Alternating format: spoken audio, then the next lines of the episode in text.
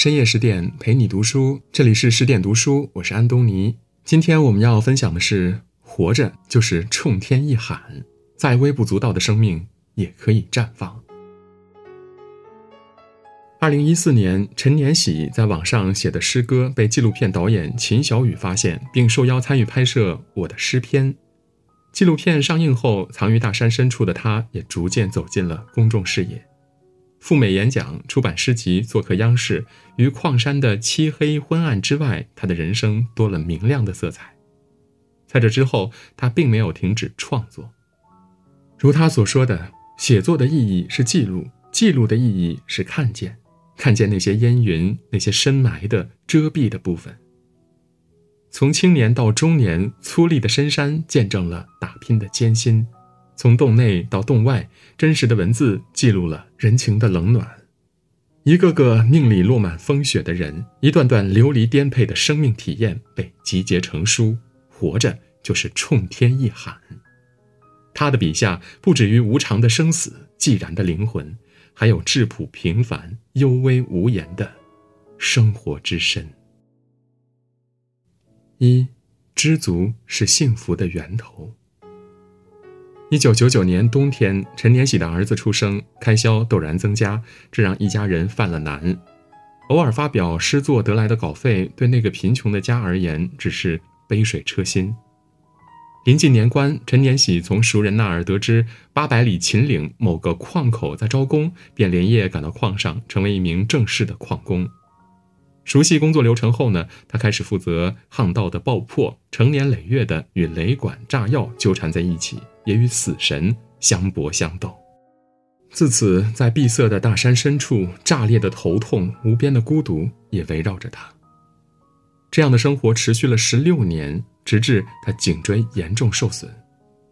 在那漫长的年月中，矿山中的生活千篇一律，厚厚的粉尘日复一日的落满全身。虽然头顶着安全帽，他们为了散热透气，硬生生地用铁丝在帽子上烙出了一圈孔，而粉尘们还是见缝插针地顺着孔隙悄悄地钻进了头发里。所以每一班结束后，他都要洗头，用得上的只有廉价的洗衣粉。洗完后清香弥漫，头发光溜又茁壮，人也因而精神。卸下一天的风尘，他在书里写下那一刻的感受。简洁而直白的描述中，没有一丝对劳苦生活的抱怨和愤懑，反而让人读出深深的知足。偶尔回到老家，陈年喜总会让爱人帮着理发，因为年复一年的熬夜写诗写文章，他的白发也肉眼可见的越来越多，尤其是两鬓的白发多于常人。而爱人为他理发时，常常会停下来，小心而认真地将掺杂于其中的白发一根根地拔去。事实上，有些情绪是适合沉默的。对于这种做法，他的内心是抗拒的，却不忍去阻止，因为他在妻子的举动里获得了安宁。这份安宁里有笃定的知足与幸福。这些细节让很多远离故土、历经沧桑的人感同身受。毕竟，对于曾风雨一起扛的一家人来说，共同走过的日子，相依相伴的时光，都是慈悲与恩泽。二，温情是生活的底色。在一个路边摊，陈年喜与摊主哈拉汉初次相遇。吃饭时，彼此寒暄了几句。喝完羊汤，在准备坐上大巴车继续前行时，热情的哈拉汉匆匆跑来，将一把鹰棘沙刀送给了与自己只有一面之缘的陈年喜。自然，在遥远的异乡，这份礼物承载了满满的诚意和情谊。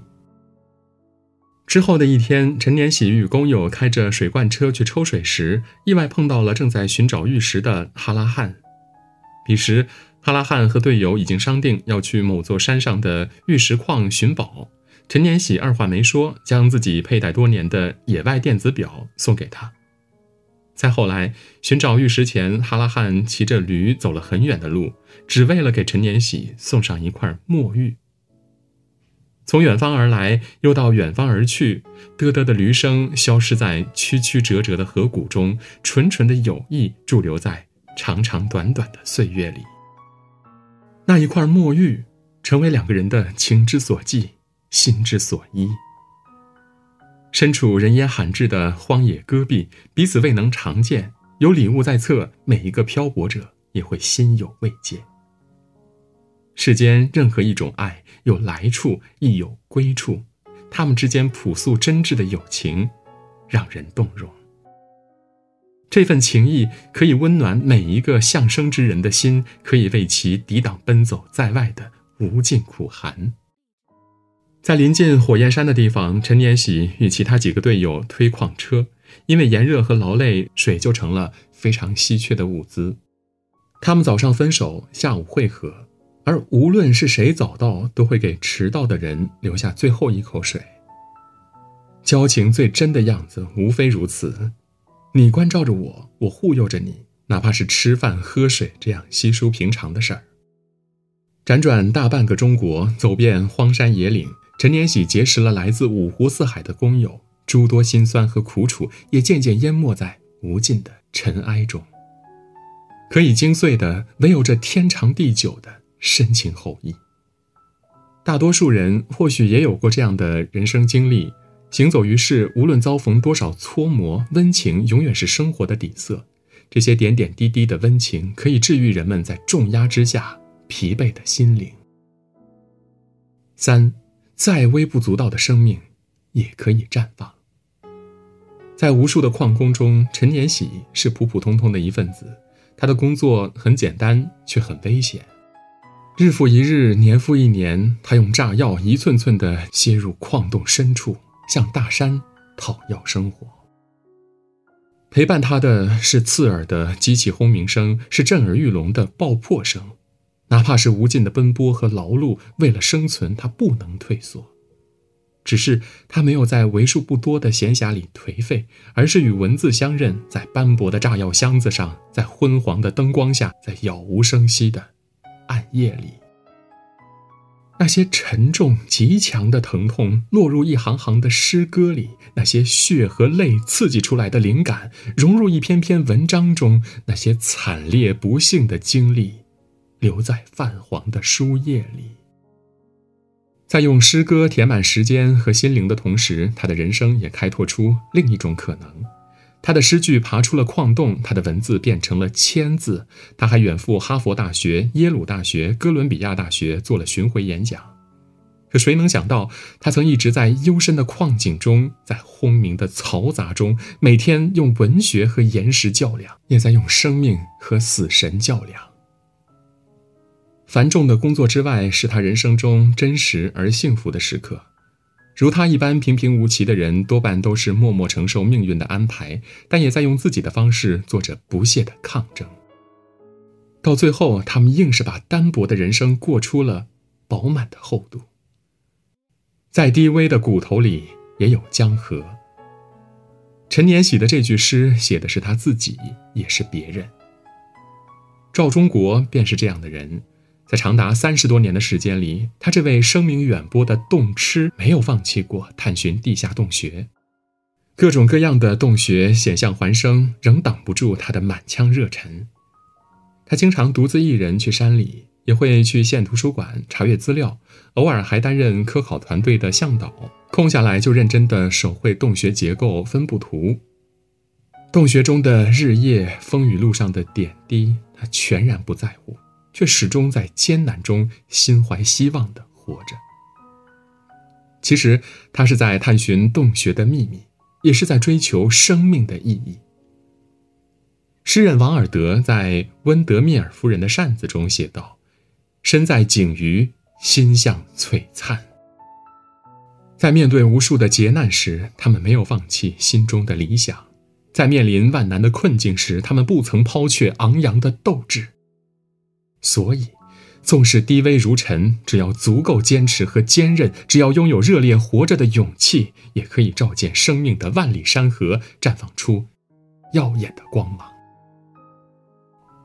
电影《死亡诗社》中有这样一句台词：“我们读诗写诗，非为它的灵巧；我们读诗写诗，因为我们是人类的一员，而人类充满热情，医药、法律、商业、工程，这些都是高贵的理想，并且是维生的必须条件。但是，诗、美、浪漫、爱，这些才是我们生存的原因。相形之下，文字也是如此。陈年喜在作品中将底层劳动者们生计维艰、生死交缠的现状浓缩于内，也是在为他们发出冲天怒喊，喊出卑微骨头里的疼痛、无奈。和憧憬。不过，生活中不只有苦难，还有知足、温情等这些美好的字眼。愈是困厄，他们就愈是值得珍惜。如今，越来越多的人也在陈年喜隐忍的笔触中找到了共鸣的力量。现实虽然残酷，却总有亮光照下来。这些点滴的感动，细腻的温暖。亦可以填塞生活的千疮百孔，抵挡人生的千辛百苦。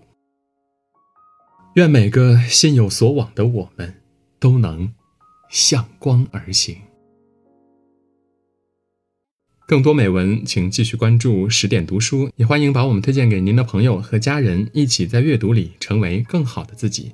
我是安东尼，我们明天再见。